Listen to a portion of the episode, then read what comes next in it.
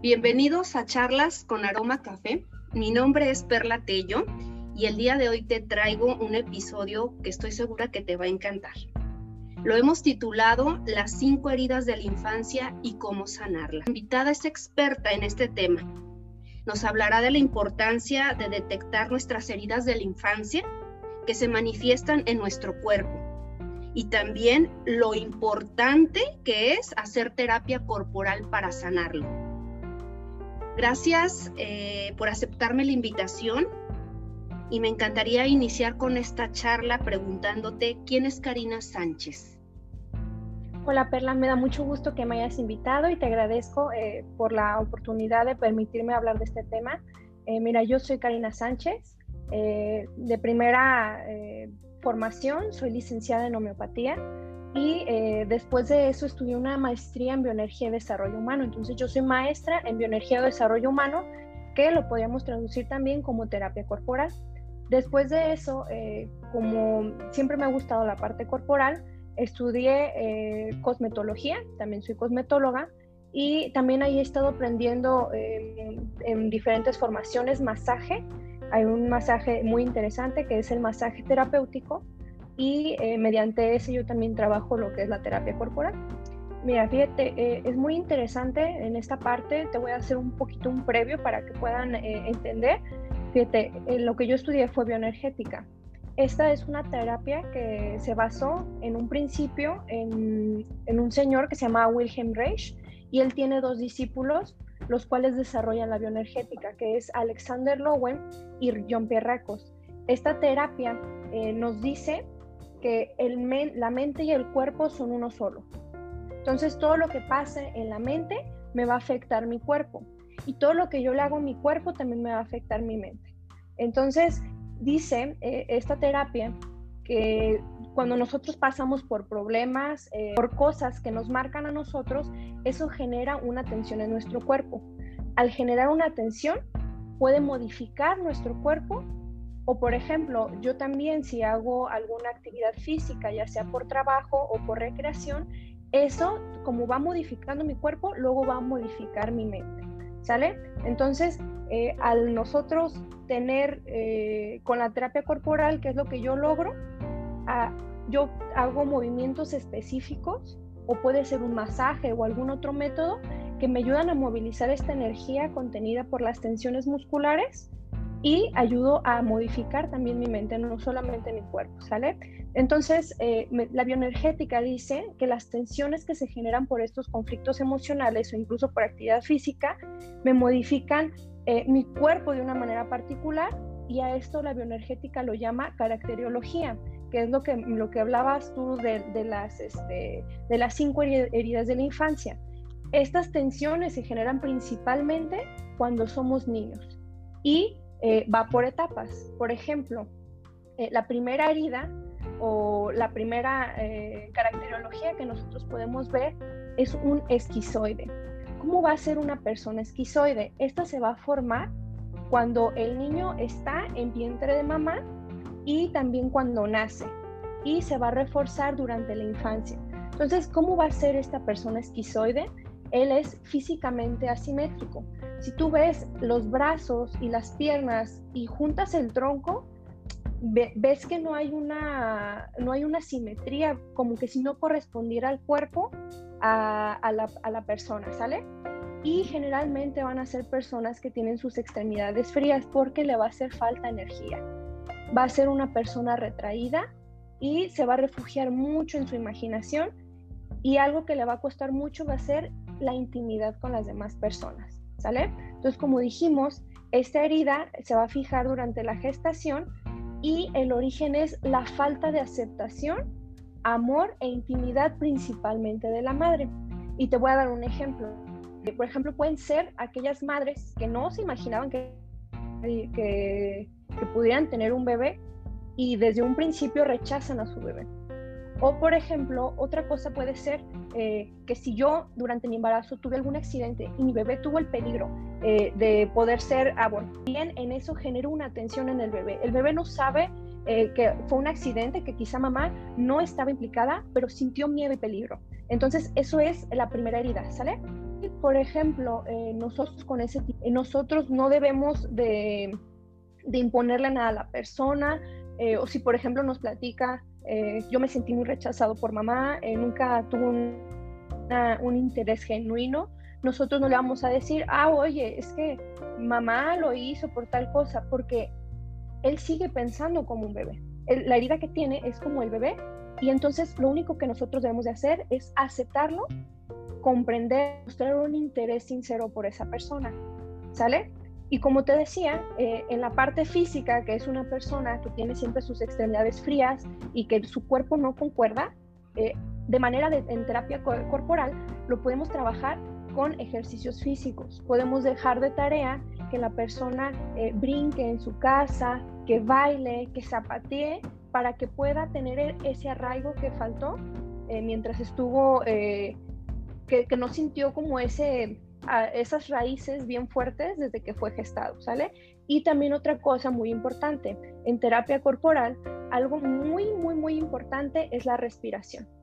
Generalmente nuestra respiración no es correcta, es muy superficial e incluso nos da pena sacar el estómago cuando nosotros respiramos y generalmente lo hacemos con el pecho. Entonces, otra manera de trabajarlo es decirle que trabaje con su respiración para que empiece a ser más profunda e incluso eh, una, una respiración correcta te ayuda a que, a que tengas más energía en el cuerpo y, por ejemplo, en el caso del esquizoide, eh, va a sentirse con más energía y sus extremidades van a estar menos frías.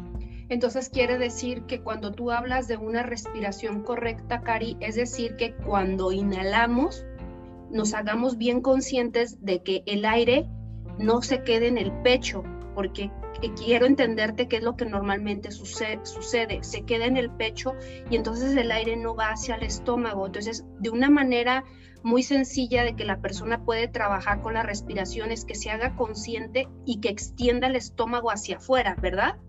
Incluso nosotros podemos eh, hacer esos ejercicios, cualquier persona, incluso este, en todas las, las caracterologías que te mencionaba, en todas se tiene que trabajar la respiración. Entonces, una correcta respiración es este, inhalar por la nariz, inflar nuestro estómago y exhalar por la boca. Y generalmente este, no todas las personas lo mismo que inhalan lo exhalan, entonces hay que tratar de que sea parejo, porque hay personas que inhalan mucho y exhalan poco, o viceversa. Entonces hay que trabajar con la respiración y esto nos va a ayudar mucho, incluso en, situaciones de tensión. Yo puedo practicar la respiración y me, ayuda a pensar mejor, me ayuda a sentirme más tranquila y eh, me ayuda a tomar una mejor decisión. Cuando tú hablas del esquizoide, del esquizoide es precisamente las personas que tienen a lo mejor los brazos muy largos, eh, a lo mejor este, la cabeza no es tan simétrica tampoco, este, a lo mejor demasiado delgados, pudiéramos eh, más o menos equiparar el esquizoide a esta persona, eh, Cari. incluso suelen ser personas delgadas, pero como te decía, como se refugian mucho en su imaginación, por estar tanto en esa parte, eh, se olvidan de comer, se olvidan de mucho de sus necesidades vitales. Entonces, como se disocian tanto, pueden ser personas muy delgadas eh, y sí, pueden tener un tronco eh, a lo mejor largo y unos brazos delgaditos y largos y, este, y cabezas grandes. Entonces puede ser muy así la, la, la cuestión física del esquizoide. Y cuando hablas, me imagino que, de terapia corporal, que, que, bueno, como solución a la sanación de este tipo de tipología, este, de que salten, me imagino es que al momento de saltar, eh, la sangre vuelve a activarse, Cari, o sea, es por eso que los saltos, o sea, es para que se active la sangre, porque dices que el esquizoide normalmente es de, de manos frías. Sí, claro. Sí, entonces eso, eso ayudaría como a activar la sangre al momento de que la persona empiece a mover, a saltar eh, cuando se detecte en esta tipología. Sí, aparte de que te ayuda a la, a la circulación, otra parte es que al sentir sus pies bien plantados en el piso, le ayuda a sentirse menos inseguro, porque el esquizoide es una persona muy insegura. Y generalmente quien nos da la base para nuestro crecimiento va a ser principalmente mamá. Entonces, al no sentir sus raíces eh, bien profundas, va a ser una persona inestable. Por eso al brincar va a empezar a, sentir que sus pies se plantan bien en el piso y eso le va a ayudar a sentirse eh, más seguro de sí mismo y a sentir esas raíces un poco más profundas para, eh, para ser una persona más segura. Este tipo de cuerpos, igual como lo estabas comentando hace rato, me imagino que son de esas tipologías que cuando intentas abrazar, las personas no te abrazan o hasta se sienten... les cuesta... ¿Verdad? Sí, les cuesta mucho eh, tanto ver a una persona a los ojos como abrazarlas, porque como te digo, la intimidad es algo que le costó mucho, porque como no lo tuvo con mamá, entonces lo que yo no aprendí, no lo puedo dar. Y eso es lo que pasa con el esquizoide. Ok, muy interesante porque entonces las personas que van a escuchar este episodio van a poder eh, de alguna manera muy, muy, muy precisa identificarse y poder sanar, que es, que es, que es lo interesante de este episodio, que lo detectes no como, como una crítica, sino como algo sanativo en el que, en el que puedan ubicarse qué tipo de cuerpo tienen y empezar a entrar en acción a través de terapia corporal. Así es. La otra tipología, ¿cuál sería, Cari? Mira, la que le sigue se le llama de tipología oral. En este eh, va a ser a partir del primer año hasta los tres años. Ahí es donde se puede fijar eh, esta, este tipo de personas y físicamente van a ser personas, personas con extremidades débiles y frías. Eh, por ejemplo, el esquizoide pueden ser frías y tampoco, también es débil, o sea, en eso se parecen, eh, porque como no les cuesta mucho la parte de, de, la actividad física, entonces van a desarrollar menos sus extremidades. Esta persona constantemente se va a quejar de falta de energía y también pueden ser personas delgadas, pero a pesar de eso, su abdomen siempre va a estar como hacia afuera porque van a aventar mucho su cadera hacia adelante va a ser algo muy característico del oral y este, también son personas que en la cuestión muscular les cuesta mucho desarrollarse. Y en la cuestión eh, mental, estos van a ser adultos, pero con actitudes muy infantiles. Y van a ser muy dependientes, van a ser demandantes y van a ser personas que tienden a deprimirse o a estar tristes. Y esta, esta herida, como te dije, se va a fijar en el primer año, entre 1 y 3 años, y se va a originar por la falta de satisfacción de las necesidades del individuo en esta etapa. ¿A qué me refiero con esto? Por ejemplo, el bebé nace, quizá fue este, buscado por mamá y por papá, pero a lo mejor mamá eh, tenía la necesidad de trabajar y entonces mamá ya no estuvo tanto conmigo eh, para alimentarme que es por eso que se llama la fase oral. Eh, y entonces mamá como no estuvo ahí para alimentarlo físicamente, en cuestión de amor, entonces a mí yo voy a tener una carencia con eso. Incluso este, puede estar mamá presente físicamente, pero si emocionalmente mamá no estuvo, entonces yo voy a sentir esa carencia. Por eso van a ser personas tan demandantes y se les puede decir a estas personas que son como una alcancía sin fondo, que por más que les des amor, que por más que les des atención, nunca va a ser suficiente para esa persona y eh, siempre van a estar inseguros de sí mismos y pueden ser personas muy multifacéticas porque se van a adaptar a aquellos quienes sienten que les van a dar amor, ¿sale? Y esta, esta herida la podemos trabajar, eh, al menos a nivel terapéutico, una, escuchando a nuestro paciente sin hacer ningún juicio, eh, sin hablarle igualmente como el esquizoide eh, de la parte objetiva del problema, no le vamos a decir, es que mamá tenía que ir a trabajar y por eso no pudo estar contigo físicamente ni emocionalmente, porque la persona no lo va a entender.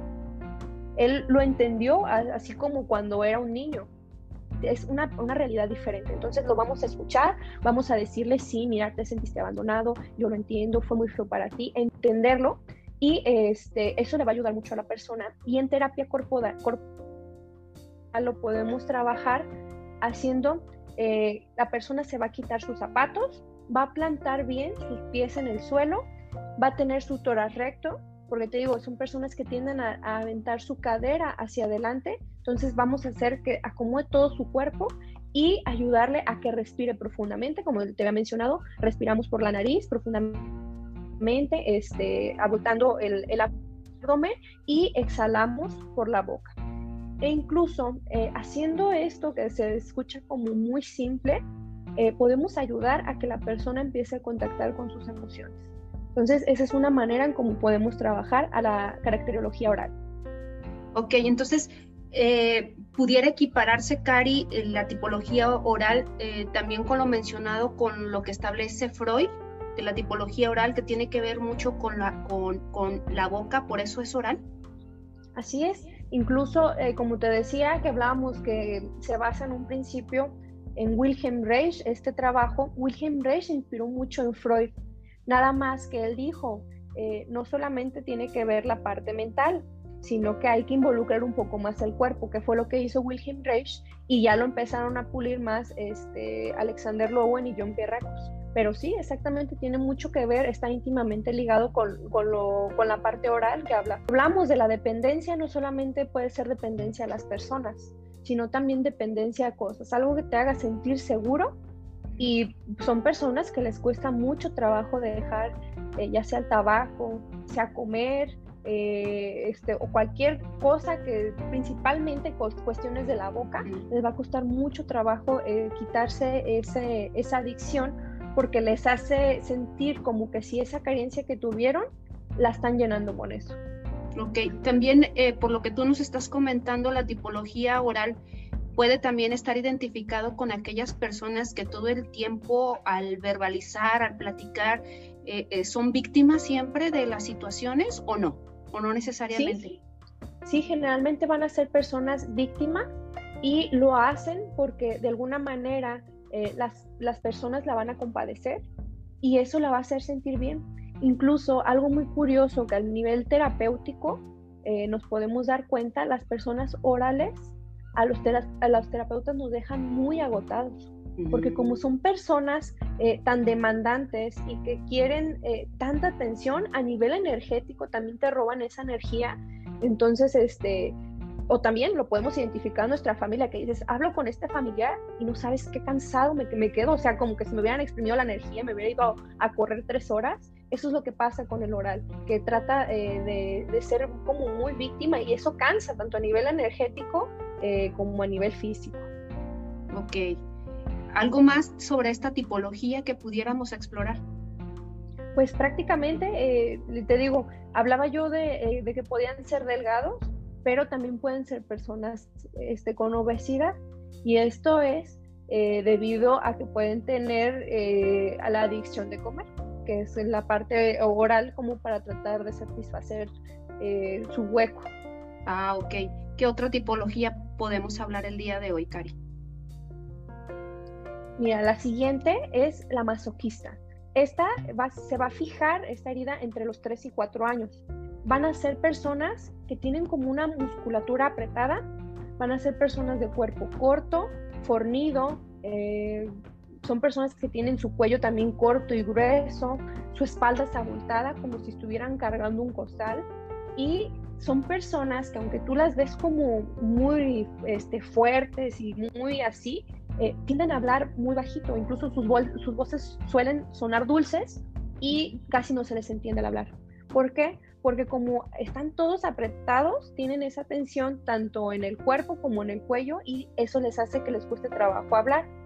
Y en la cuestión emocional van a ser personas que son muy sumisas, que dices no, no es congruente su cuerpo que se ve tan fuerte con la parte tan sumisa y es porque usa toda esa energía para, eh, para obedecer y no desacatar las órdenes entonces por eso está tan apretado.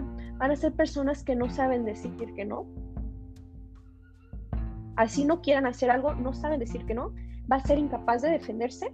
Van a ser personas serviles, pero por dentro van a guardar un gran rencor hacia las personas que lo someten. Pero como te digo, les va a costar mucho trabajo eh, defenderse, a pesar de que a lo mejor alguien eh, con un cuerpo físicamente menos capaz que ellos aún así no se van a defender.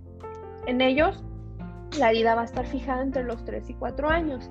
Esta eh, es muy interesante porque a esta edad es en la etapa en la que el niño ya puede controlar sus esfínteres. Incluso dice que esta herida, eh, si entre los 3 y 4 años mamá me controló mucho, en la pubertad se puede reforzar.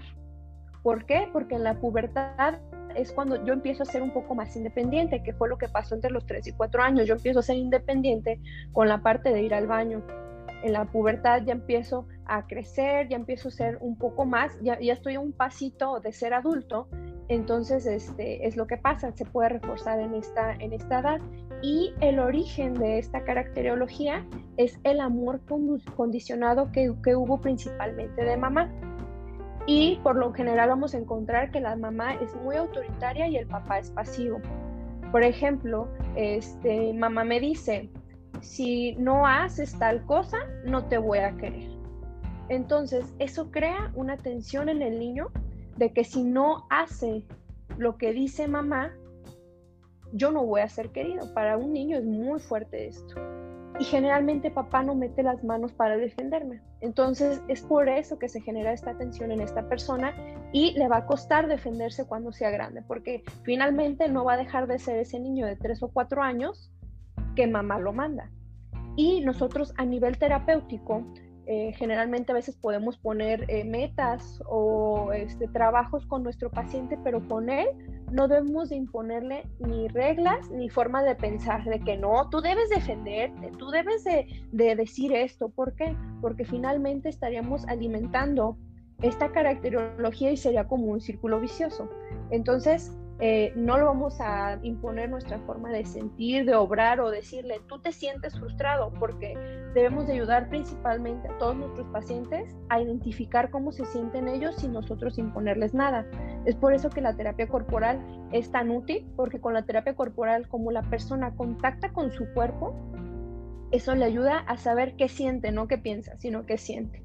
Y con terapia corporal al masoquista le podemos ayudar eh, por ejemplo, si nosotros es, en la terapia corporal usamos mucho la parte física, entonces generalmente vamos a tener cojines o alguna colchoneta, entonces con el masoquista lo que vamos a hacer es ponerle un, un, cojín enfrente o alguna colchoneta y darle otra para la persona y le vamos a ayudar a que empiece a golpear de manera, obviamente de manera controlada a la cojín o colchoneta diciendo la palabra no porque como esta persona siempre le costó sacar esa agresividad que en algún momento puede ser favorable eh, para algunas cosas, pero no lo sabe hacer, entonces nosotros le vamos a ayudar a expresar esa parte para que en algún momento pueda defenderse, al menos su, punto de vista.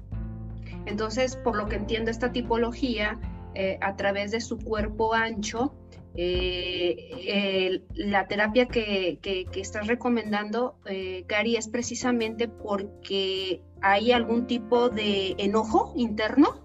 ¿Está enojada esa tipología? Sí. Claro, incluso eh, generalmente las personas que se guardan mucho su enojo, como yo te decía, que el masoquista tiene su espalda abultada, las personas que tienen como una jorobita, a pesar de que sean delgadas, cuando tienen una jorobita es porque hay mucha ira contenida. Puede quizá de vez en cuando decir un poco, pero generalmente todas sus discusiones son a nivel interno. Entonces son personas que guardan mucho, mucho este enojo y por eso se les abulta su espalda. Porque si, es como si estuvieran guardando toda su ira en esta parte. Entonces, eh, también esta tipología lo que entiendo es que eh, como, como está enojado internamente y está agarrando volumen, y luego esta parte que dices del cuello corto, pudiera ser que al momento de hacer esta terapia corporal y de eh, golpear con el cojín este, a través de otro cojín o tal vez en, la, en su propia cama, pueda de alguna manera destapar también esta parte, eh, bueno, yo le llamo punto energético, que es el chakra, chakra garganta para que precisamente lo abre, lo abra, perdón, y comunique, pero de una manera no tan restrictiva como lo está haciendo? Así es. Incluso eh, se habla de la comunicación asertiva, el que tú digas tu punto de vista no quiere decir que está mal, porque todos tenemos nuestro punto de vista. Entonces, esto, al decir no, y emitir una voz más fuerte porque generalmente al principio le va a costar un poquito de trabajo a, nuestra, a nuestro paciente decir que no y más en voz fuerte porque nosotros lo vamos a pedir que lo haga en voz fuerte. Claro que le va a ayudar, hasta en un momento va a cambiar su tono de voz, va a, hablar, va a ser una persona que hable más fuerte, eh, va a ser una persona que sufra menos porque incluso la tensión en la garganta hace que sean personas muy enfermizas de la garganta. Mm. Que pueden sufrir laringitis, este, por, por, esa parte de la atención. Entonces, al yo hacer este ejercicio, yo voy a ayudar a, la persona, incluso físicamente puede ir cambiando. Más bien, un masoquista es como una olla de presión. que por ejemplo se aguantó tanto tiempo y tantos años, puede ser la clásica mujer que su esposo la golpeaba, puede ser una persona masoquista. Ah, Pero en el momento en que si tú una olla de presión no la sabes manejar y no le liberas la acción, va a explotar. Y es lo que pasa con el masoquista. Cuando el masoquista no sabe eh, lidiar con esas emociones, puede ser de las que incluso llega a matar al esposo. Y quizá pueda decir, yo no lo quería hacer. O sea, este, tantos años, quizá lo aguantaste 40, 50 años y lo matas. En, en, su cabeza siempre lo tuvo, pero nunca a la acción. Pero cuando ya es tanta, tanta presión para el masoquista, puede llegarlo a hacer. Es como si se disociara y lo hace, pero no va a ser su manera de ser común. No es como oh. que nomás esté esperando quien, más bien quien ya le hace mucha, eh, mucha, que le crea mucha atención a esa persona, en algún momento va a explotar. Wow, ok, sí, ya, ya lo entendí perfectamente. La siguiente tipología, ¿cuál sería, Cari? La siguiente tipología es el psicopático. Esta es entre los 4 y 5 años de edad cuando se fija y esta van a ser personas, por ejemplo, en hombres, van a ser este, hombres con un torso muy grande, con pechos eh, abultados, como, como si fuera una paloma, y aunque tiene muy desarrollada su parte de arriba, sus piernas van a ser delgadas.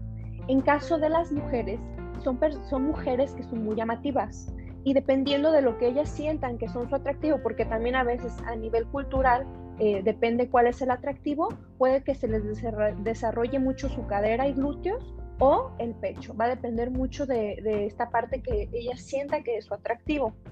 Y van a ser personas eh, que mentalmente van a mentir, van a seducir, engañan y esto no les va a causar ningún conflicto. Y esto lo hacen para poder escalar en la vida y generalmente son personas que se rodean de muchos, como por ejemplo de muchos masoquistas o de muchos orales para poder escalar en sus peldaños y nada más los va a utilizar como una herramienta, no va a intimar con nadie, también le cuesta mucho intimar con las personas y son personas eh, muy diplomáticas que pueden decirte, ay sí, este, yo te quiero mucho, pero nunca van a llegar a la parte íntima, ¿sale? Y eh, les gusta sentirse admirados por los demás, que es eh, como alimenta su seguridad, porque son personas seguras de sí mismos, pero siempre y cuando eh, va a depender de la admiración de los demás. Va a ser un clásico Don Juan. Ah, y como te decía, esta herida es entre los 4 y 5 años y esta suena muy fuerte, pero es por la seducción de uno de los padres. ¿A qué me refiero? En psicología se habla del complejo de Edipo, o de Electra en caso de las niñas con sus papás o los niños con sus mamás, ¿sale? Pero ¿qué pasa con esta seducción? No es que el papá quiera eh, tener una relación sentimental con el hijo, pero son papás que generalmente en pareja no están bien. Entonces, alguno de los padres va a tener como esa falta de, va a tener como un abandono emocional por parte de la pareja y esa pareja, la que es víctima y la que es abandonada, va a tratar de, tener esa intimidad con su hijo.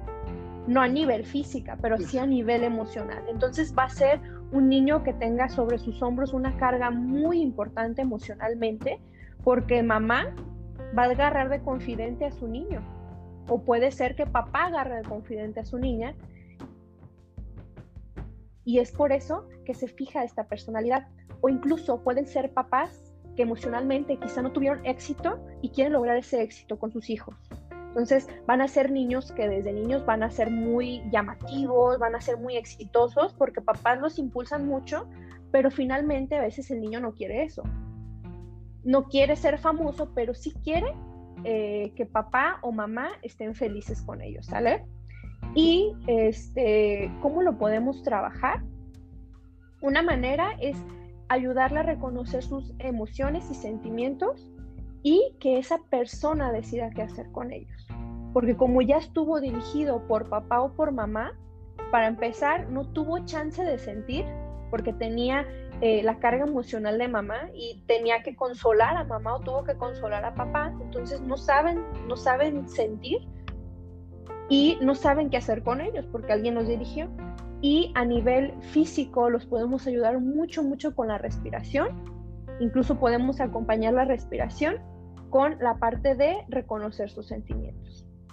Oh, sí, es muy importante y se ve muy a menudo cuando eh, mamá o papá eh, se siente frustrado en alguna situación que no pudo lograr este, impulsa, impulsa al hijo a que haga o que realice quizás ese sueño, ¿no? O sea, deposita, así como te entiendo, como te, como te, estoy este, entendiendo, deposita toda su, su, confianza en que su hijo va a ser o su hija va a hacer aquello que él no pudo hacer. Entonces es como una carga, una carga. Entonces esta parte que comentas de disociación en cuestión a la intimidad es algo que, que es muy Mm, lo, que entiendo es muy mm, observable en este tipo de tipologías porque quizás al momento de relacionarse eh, íntimamente, quizás no van a tener ese sentimiento de entrega.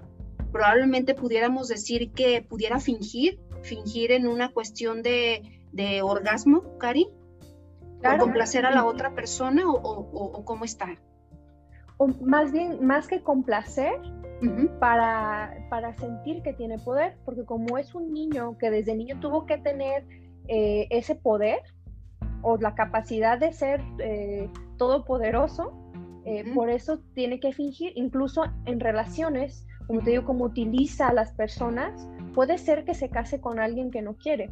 Y esto lo va a hacer porque le va a proporcionar a esa persona un beneficio. Órale. Como aquellas mujeres que tú dices, esa mujer exuberante, eh, de, cuerpo envidiable que está con, un, eh, con una persona quizá mayor, tú dices, ¿qué le vio? Pero quizá le aporta una seguridad económica o una seguridad de vivienda. Entonces, este, pues si me aporta algo, pues claro, claro, lo puedo, lo puedo utilizar, puedo fingir estar, puede fingir estar enamorado del psicopático o puede fingir incluso, este, como tú decías, un orgasmo para hacerse sentir como eh, esa parte de poderosa el psicopático no tiene que ver con enfermedad mental, ¿verdad? No. Sí, no, no tiene que ver con enfermedad mental, pero eh, pues todas las tipologías, si no se trata a tiempo o si llega a un punto eh, sin retorno, pues claro que pueden caer en una patología mental. Ah, ok, ok. ¿Cuál sería la siguiente? Y la siguiente y la última, que ya sería la quinta, sería el rígido. Este va, se va a fijar este tipo de, emoción entre los 7 y los 9 años. Y físicamente va a ser una persona que está proporcionada. Incluso de los de los este, de las caracterologías es, es, la persona más proporcionada. Su cuerpo va a estar muy lleno de energía, a diferencia de lo que es el oral y el esquizoide, que les, pues, les cuesta la energía, eh, por ejemplo, el masoquista tiene mucha energía pero está contenida. El psicopático no se permite sentirse cansado, pero el rígido tiene mucha, mucha energía y vitalidad, pero a pesar de ser una persona con mucha vitalidad, su mirada va a ser muy dura y fría. Incluso van a ser personas que eh, decían que los ojos eh, son las ventanas del alma. Estas personas no transmiten calidez con su, con su mirada y la mayoría de su cuerpo va a estar tenso, van a ser personas que les cuesta hacer eh, todas las cuestiones de flexibilidad, les va a costar y eh, sus movimientos van a ser como muy mecánicos. Por lo tanto, van a ser personas que quizá el baile no se les dé tanto o, o, por ejemplo el yoga les va a costar más trabajo a este tipo de personas. Y en la cuestión de personalidad van a ser ambiciosos y agresivos. A diferencia del psicopático, El psicopático a veces no tiene que trabajar tanto porque va a tener quien le ayude. En el caso del rígido, él va a trabajar muchísimo, va a poner pues por encima su deber que el placer. Para ser personas que tengan adicción al trabajo, son muy cuadradas a la hora de, las opiniones con los demás, va a decir, no, mi opinión es la que cuenta y eh, son personas que no les gusta contactar con las emociones. Entonces, por lo mismo, no intiman tanto con los demás, porque a la hora que ya le empiezan a preguntar, oye, ¿y tú cómo te sentiste con esto? Te van a, eh, te van a evadir para no contactar con esa emoción. Esta herida, que es entre los 7 y 9 años, eh, va a ser por la falta de respuesta a las, a las expresiones afectivas de los padres. Por ejemplo, llega el niño de 7 o 9 años a querer abrazar a mamá o a papá y le va a decir, no, en este momento eh, no es correcto que tú me abraces. O parece que estás loco, ¿por qué me tienes que estar abrazando? O niños que quieren gritar porque a lo mejor están en un parque o están en, su, en una zona de jugar y para los papás van a decir que está incorrecto. Entonces va a haber mucha exigencia por parte de los padres o también puede haber mucha exigencia por parte de los maestros o de su entorno en general. ¿Sale? Entonces le hacen sentir que solo el esfuerzo y el trabajo es lo que vale en la vida. ¿Sale? Entonces, ¿cómo no podemos trabajar? Una manera es ayudarlo a expresar sus sentimientos y validárselos. Porque lo que le dijo mamá es estar alegre está mal, o estar gritando está mal, o estarte riendo está mal. Entonces nosotros debemos de ayudarle a validar esas emociones y sentimientos y no le debemos de imponer reglas, porque lo que hablábamos con todos los demás sería estar alimentando el círculo vicioso, porque al rígido le encantan las reglas. Entonces no vamos a poner reglas, tenemos que ser un, este, terapeutas más libres con el rígido para que empiece a ver que no está mal salirse de las reglas. Y a nivel corporal, también le vamos a ayudar con la respiración.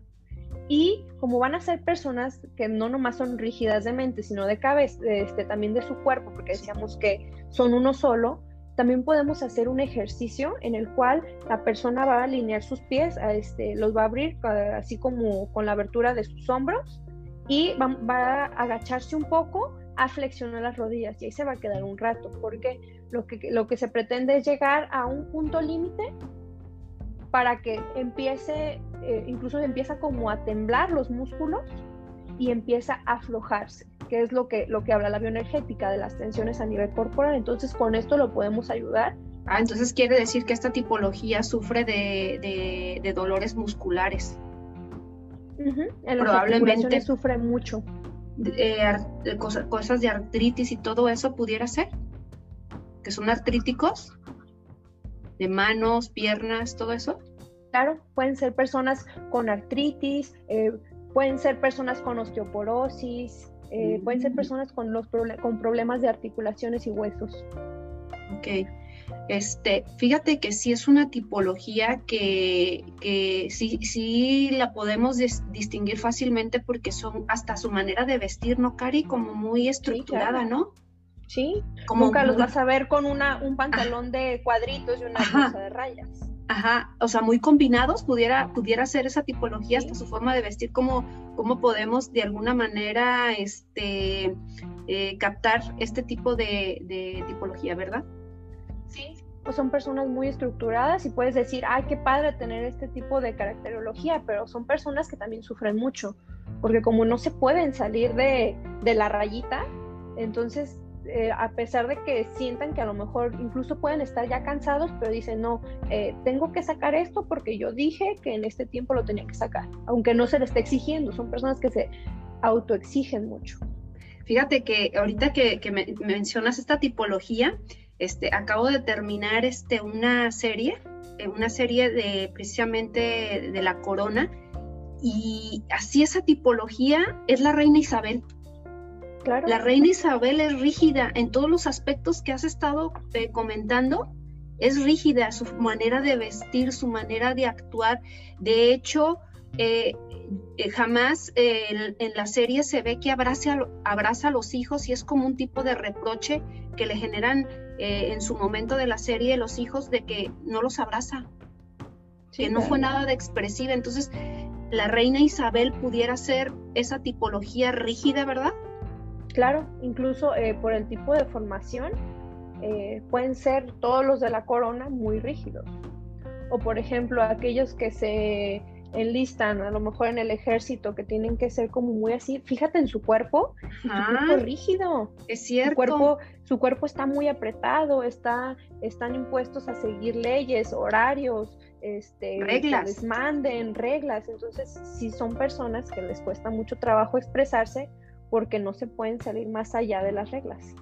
Sí. Oye, Cari, ¿cómo concluyes este, este tema tan interesante. Sé que es eh, un tiempo muy recortado, pero lo importante es que las personas que escuchen este podcast les haga clic, les haga clic toda esta información que aunque es muy, muy breve, está muy, muy, muy bien este, seleccionada de tu parte y está muy bien este, captada. Entonces, ¿cómo concluimos?